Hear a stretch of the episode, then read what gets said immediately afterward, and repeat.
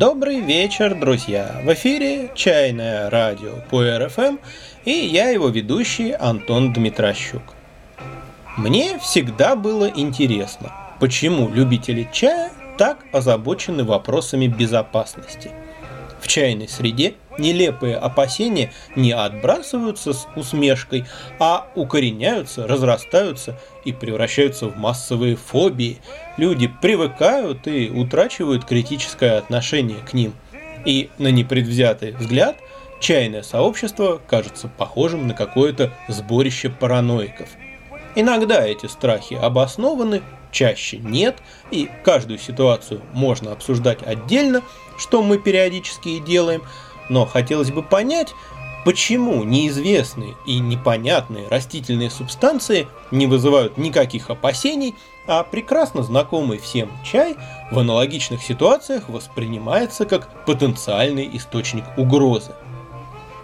Например, я ни разу не видел, чтобы кто-то интересовался, использовались ли при выращивании маты, ройбуша или клитории удобрения и пестициды. Никого не волнует возможное содержание вредных веществ в иван-чае или саган-дайле. Но вот органический чай или неорганический – это принципиальнейший вопрос. Никому не приходит в голову промывать кипятком мяту или душицу, купленную у бабушки на рынке. Но у чая первую заварку всегда надо сливать, его же китайцы руками трогали. На любом сайте для беременных вы легко найдете статью о потенциальной опасности чая. Запугают так, что и после рождения ребенка пить его побоишься. При этом чай обычно предлагается заменить настоями и отварами каких-нибудь трав. Каких-нибудь, Карл. И даже не возникает вопроса, все ли травы можно употреблять во время беременности. Ведь есть травы, повышающие тонус матки, есть травы, влияющие на артериальное давление и так далее. Но они же натуральные, как будто это гарантирует безопасность.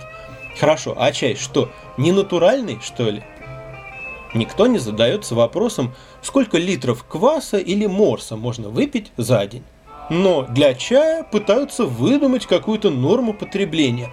А вдруг это нагрузка на почки? Господи, какой бред! Я не встречал человека, который бы придирчиво выяснял состав материала посуды, в которой он собирается готовить пищу, настаивал бы на лабораторной экспертизе и тому подобное. Но регулярно встречаются люди, ищущие гарантий, что глина чайника или глазурь чашки не содержит даже намека на потенциальное присутствие вредных веществ. Никто не задумывается, можно ли запивать лекарства или пищу компотом. Но при этом все тупо копируют 10 китайских чайных запретов, к появлению которых бедные китайцы, похоже, не имеют никакого отношения, так что не стоит возводить на них напраслину. Вы никогда не обращали внимания на то, что ни в одной публикации этих 10 запретов не указан их автор и первоисточник? Однажды мы поинтересовались у Хризолита, откуда они вообще взялись. Кто, как не он, может проследить происхождение того или иного китайского высказывания? И он сказал, что в китайских источниках ничего подобного ему не встречалось. И не исключено, что эти запреты были просто-напросто придуманы в Исте. Человеку, рассуждающему о том, что выпить стакан апельсинового сока, а потом стакан вишневого сока может быть опасно, предложили бы проконсультироваться у психиатра. В то же время популярный чайный видеоблогер может с серьезным видом рассуждать о том, что может быть опасно пить больше одного чая подряд. Как тут не вспомнить зарю английской чайной культуры, когда леди, бывало, запивали чай небольшой порцией бренди для нейтрализации потенциального вреда от заморской травы. Три века позади, а не так уж много изменилось. То ли в чае действительно есть что-то пугающее, и для рационализации этого испуга придумывается всякая ахинея, то ли он наоборот – создают слишком комфортную и уютную атмосферу, и хочется пощекотать себе нервы, изобретая страшилки.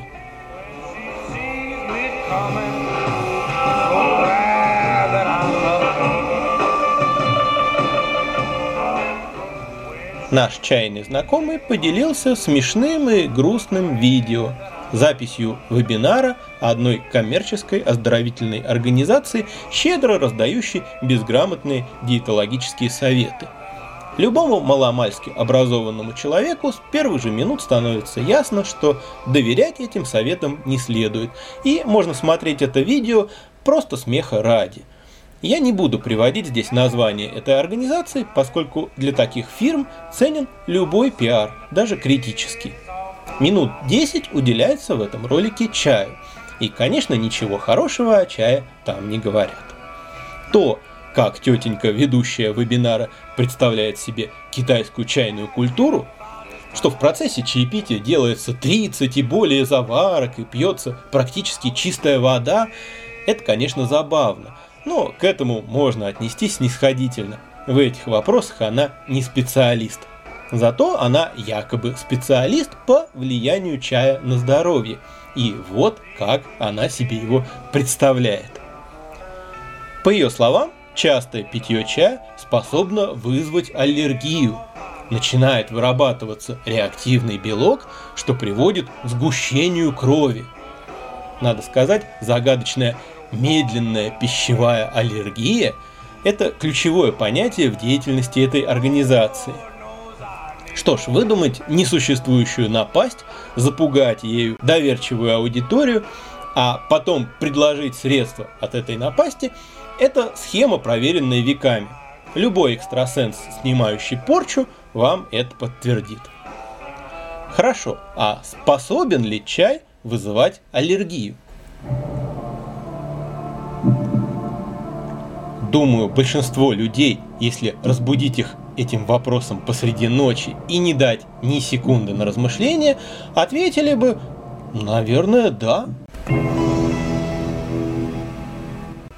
В массовом сознании прочно закрепилась идея, что аллергия может быть на что угодно, на то она и аллергия.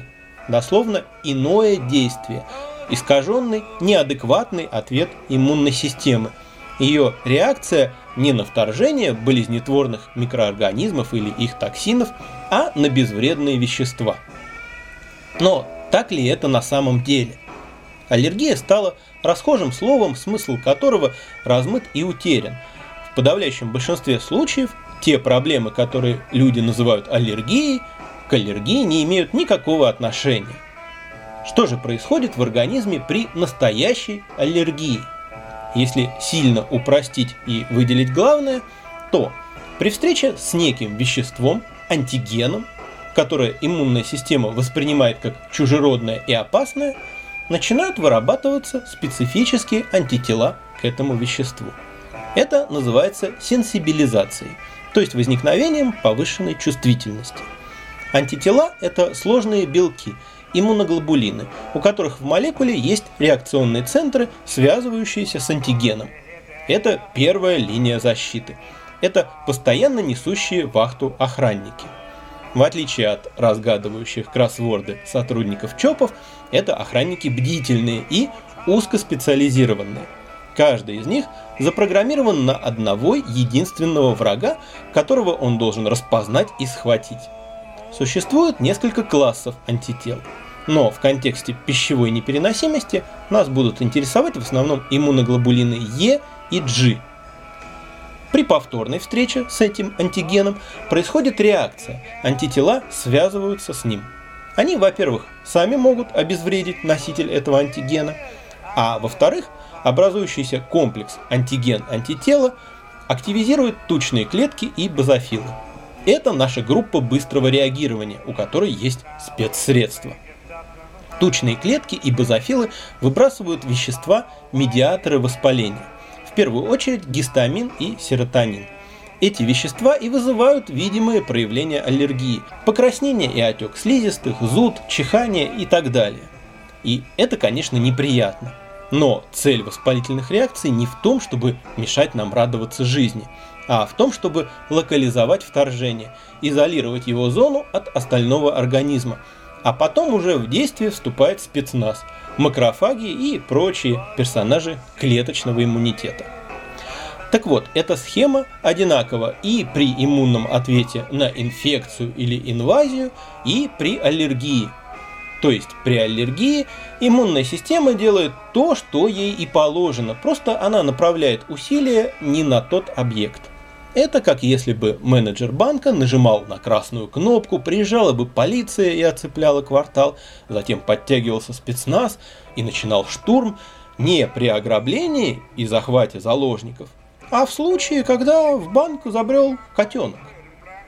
Основная теория происхождения аллергии и увеличения ее частоты в последнее время состоит в том, что из-за развития гигиены и успехов в борьбе с инфекциями и паразитами иммунная система не получает той нагрузки, на которую рассчитана.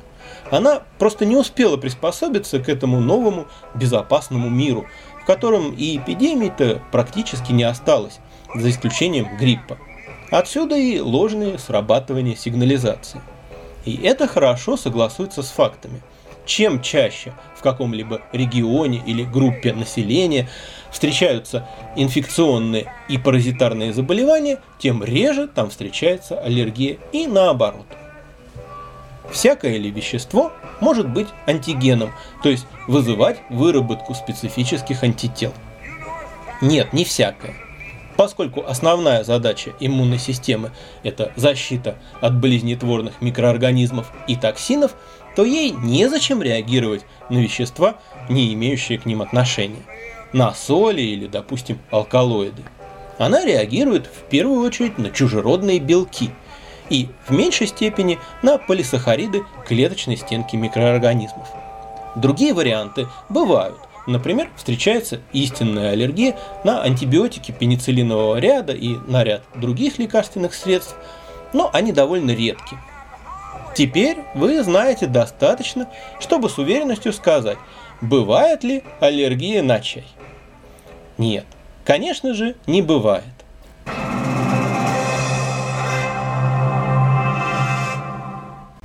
По очень простой причине.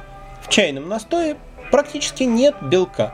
Иммунной системе просто не на что в нем реагировать. В бытность мою врачом 10 лет назад мне приходилось иметь дело со скрининговыми тестами на аллергию, содержащими множество аллергенов, в том числе такие экзотические продукты, которые не только трудно найти, трудно выяснить даже, что это вообще такое. Но чая в этих наборах не было ни разу. Чай это очень гипоаллергенный продукт если, конечно, мы говорим о чае как таковом, без добавок. Кстати, по этой же причине чай с натуральными добавками потенциально опасен в плане аллергии, а чай с искусственными ароматизаторами нет. Если у вас аллергия на малину, то чай с сушеными ягодами малины вызовет у вас реакцию, а чай с пара-оксифенил-3-бутаноном, основным компонентом ароматизатора малины, нет – Впрочем, для здравомыслящего человека это не кажется парадоксом. Искусственные продукты в общем и целом, конечно же, безопаснее натуральных, просто потому, что их состав точно известен. Это лишь по мнению замороченных псевдоэкологической пропагандой обывателей все наоборот, с ног на голову. По мнению тетеньки из видео, вред от чая аллергии не исчерпывается. Но давайте уж придадим аллергологическому ликбезу завершенность. Поскольку медицина пока не умеет избирательно блокировать выработку аллергических антител, то основные методы борьбы с аллергией – это исключение контакта с аллергеном и ликвидация последствий этого контакта. Для нее служат антигистаминные препараты. Чтобы избегать контакта с аллергеном, сперва нужно установить, чего, собственно, избегать. В случае пищевой непереносимости это не всегда просто. Почему? Мы уже упоминали о двух классах иммуноглобулинов – Е и G. Иммуноглобулины Е практически не находятся в свободном виде, они уже связаны с тучными клетками. Поэтому после того, как они встречаются с соответствующим антигеном, Следующие стадии развиваются без промедления, и ощутимые клинические проявления можно наблюдать уже через считанные минуты, максимум через полчаса. Именно это и принято называть настоящей аллергией. Но настоящая пищевая аллергия встречается относительно редко. Чаще встречается пищевая непереносимость, обусловленная иммуноглобулинами G. Называть ее аллергией можно, но это так же неправильно, как называть лундзином какой-то другой зеленый чай. Иммуноглобулины G свободно циркулируют в плазме крови. Их комплексы с аллергенами должны еще найти тучные клетки. На это нужно время. Поэтому такие реакции развиваются в течение часов и суток. И в результате связь клинических проявлений с приемом какого-то продукта не всегда оказывается очевидной. Но, что важно, сенсибилизация в любом случае происходит при единичном контакте с аллергеном, а реакция гиперчувствительности развивается при любом контакте сенсибилизированного организма с аллергеном в количестве, превышающем разрешающую дозу а она может быть очень мала, вплоть до считанных молекул. Что это означает? Это значит, что не имеет никакого значения, часто вы едите продукт, к которому у вас гиперчувствительность или редко, по многу или по малу. Иммунологические реакции при гиперчувствительности развиваются по закону «все или ничего». Поэтому, когда какие-нибудь тетеньки советуют пить или есть что-нибудь поменьше или пореже, а то аллергия разовьется, порекомендуйте им почитать учебник. Наконец, существует еще псевдоаллергия. Внешние ее проявления могут быть похожими на настоящую аллергию, но она не связана с иммунологическими реакциями. Никакие антитела при ней не образуются – просто содержащиеся в пище вещества либо вызывают высвобождение гистамина и других медиаторов воспаления, либо усиливают его синтез, являясь его предшественниками. Таких веществ много в шоколаде, рыбе, сыре и ряде других продуктов. Псевдоаллергию могут вызывать многие лекарственные средства. И вот тут правило «все или ничего» не работает – Наоборот, выраженность реакции пропорциональна количеству потребленного продукта. Исключать полностью вызывающий такую реакцию продукт нет необходимости, но есть смысл ограничить его употребление. К чаю все это не относится. Веществ, способных вызвать псевдоаллергию, в чае нет. Конечно же, тетенька не могла пройти мимо содержащихся в чае танинов и не упомянуть, что танины применяются при дублении кожи. Представьте, что они могут сделать с вашим желудком. А еще они инактивируют весь пепсин и нарушат переваривание белков. А непереваренные белки попадут в кровь и вызовут аллергию. Подобные бредни встречаются не так уж редко. Поэтому стоит поговорить о том, как дело обстоит в действительности. Да, в чае содержатся таннины. Это те самые полифенолы, которые обладают антиоксидантными свойствами и с которыми связывают положительное влияние чая на здоровье. Содержатся они и в красном вине, какао, горохе и так далее. Но, друзья, никто и никогда не использовал чай, даже самый крепкий, а также вино, какао или гороховый суп для выделки кож и шкур – кожевенной промышленности для придания коже прочности, износостойкости и пластичности применялись экстракты дубовой, ивовой, еловой и так далее коры, но это совсем другая история. Да и то сейчас для этой цели чаще используют не танины, а соединение хрома. В фасоли и арахисе танинов побольше, чем в чае, но поедание фасоли и арахиса не превратит слизистую вашего желудка в дубленку. А представьте, как было бы удобно. Обмазался крепким чаем и кожаные доспехи не нужны. Полифенолы действительно могут связываться с белками, а пепсин, протеолитический фермент желудочного сока, это действительно белок. Но, друзья, пепсин вырабатывается в крошечных количествах, это сотые доли грамма. Он же фермент, биохимический катализатор, в реакциях он не расходуется, и одна молекула пепсина способна расщепить множество молекул белка. В порции пищи белков на несколько порядков больше. Так почему бы танином чая не связаться с ними? Как танины ухитряются отыскать в желудке эти несколько миллиграммов пепсина и инактивировать их? Конечно же, ничего такого не происходит. Более того, чай – Особенно некоторые его виды стимулируют секрецию желудочного сока, повышая выделение и соляной кислоты, и пепсина, что совсем не полезно, когда желудок пуст, но не повредит, когда он наполнен тяжелой пищей. Молодой шенпуэр может неплохо справиться с ролью дижестива. Кстати, некоторые выдумщики-пугатели идут дальше этой тетеньки и заявляют, что танины чая нарушают пищеварение тем, что денатурируют белки пищи. Ну, вообще-то, белки пищи денатурируют либо приготовление пищи, либо соляная кислота желудочного сока. Затем она там и нужна. И поэтому пепсин активен именно в кислой среде. А все потому, что денатурированные белки легче расщепляются, легче подвергаются гидролизу. Так что, если танины могут этому помочь, вот и прекрасно. Да и что вообще носиться с этим пепсином? Да, переваривание белков начинается в желудке, но пепсин разрушает лишь небольшую часть пептидных связей.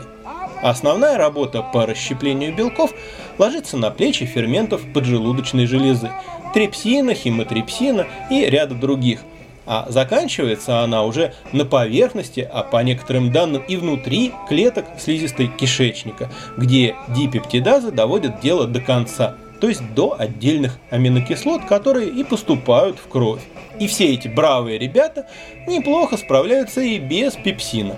Даже при удалении большей части желудка или всего желудка переваривание белков не особенно страдает. Далее, хорошо переварились белки или же нет, никакие белки и полипептиды в маломальски здоровом организме в кровь не всасываются. Всасываются только отдельные аминокислоты и в небольшом количестве мелкие пептиды, которые не вызывают иммунологических реакций. А не до конца расщепленные вещества белковой природы остаются в просвете кишечника, и дальше ими занимаются живущие там микроорганизмы.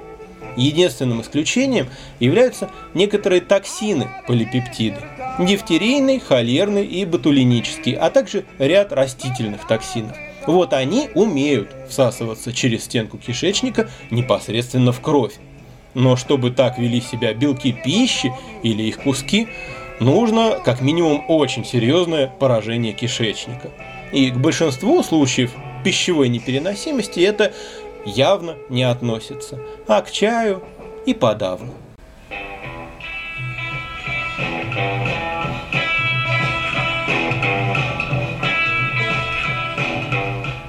Чем более безопасным и комфортным становится наш мир, тем больше возникает мифов о вреде того или иного продукта или явления.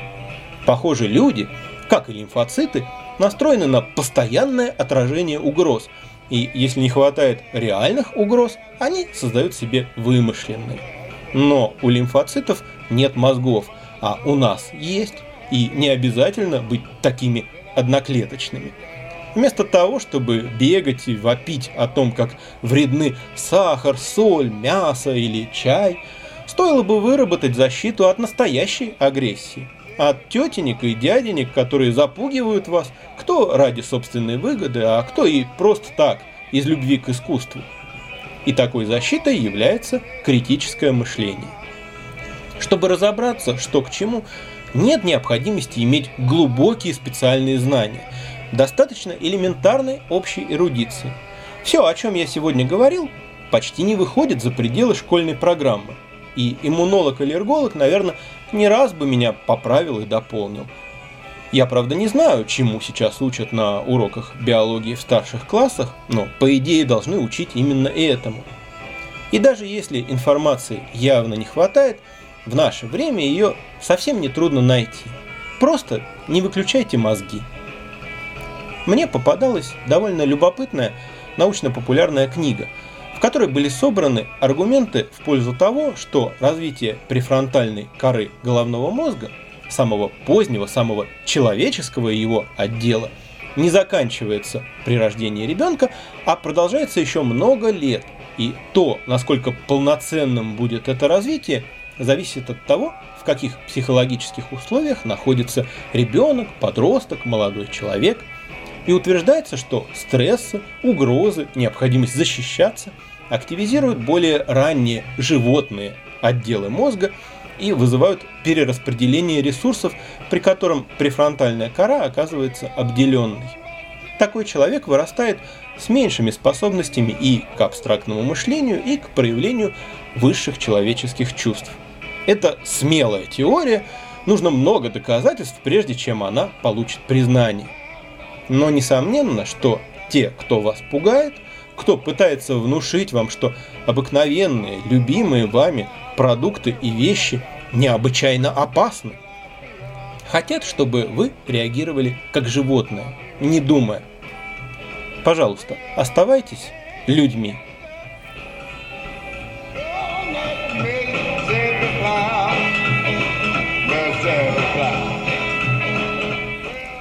Прошлое напоминает о себе не только невежеством и глупыми страхами. Иногда из прошлого приходит прекрасная музыка. Как вы думаете, в каком году записан альбом, который мы сегодня слушаем?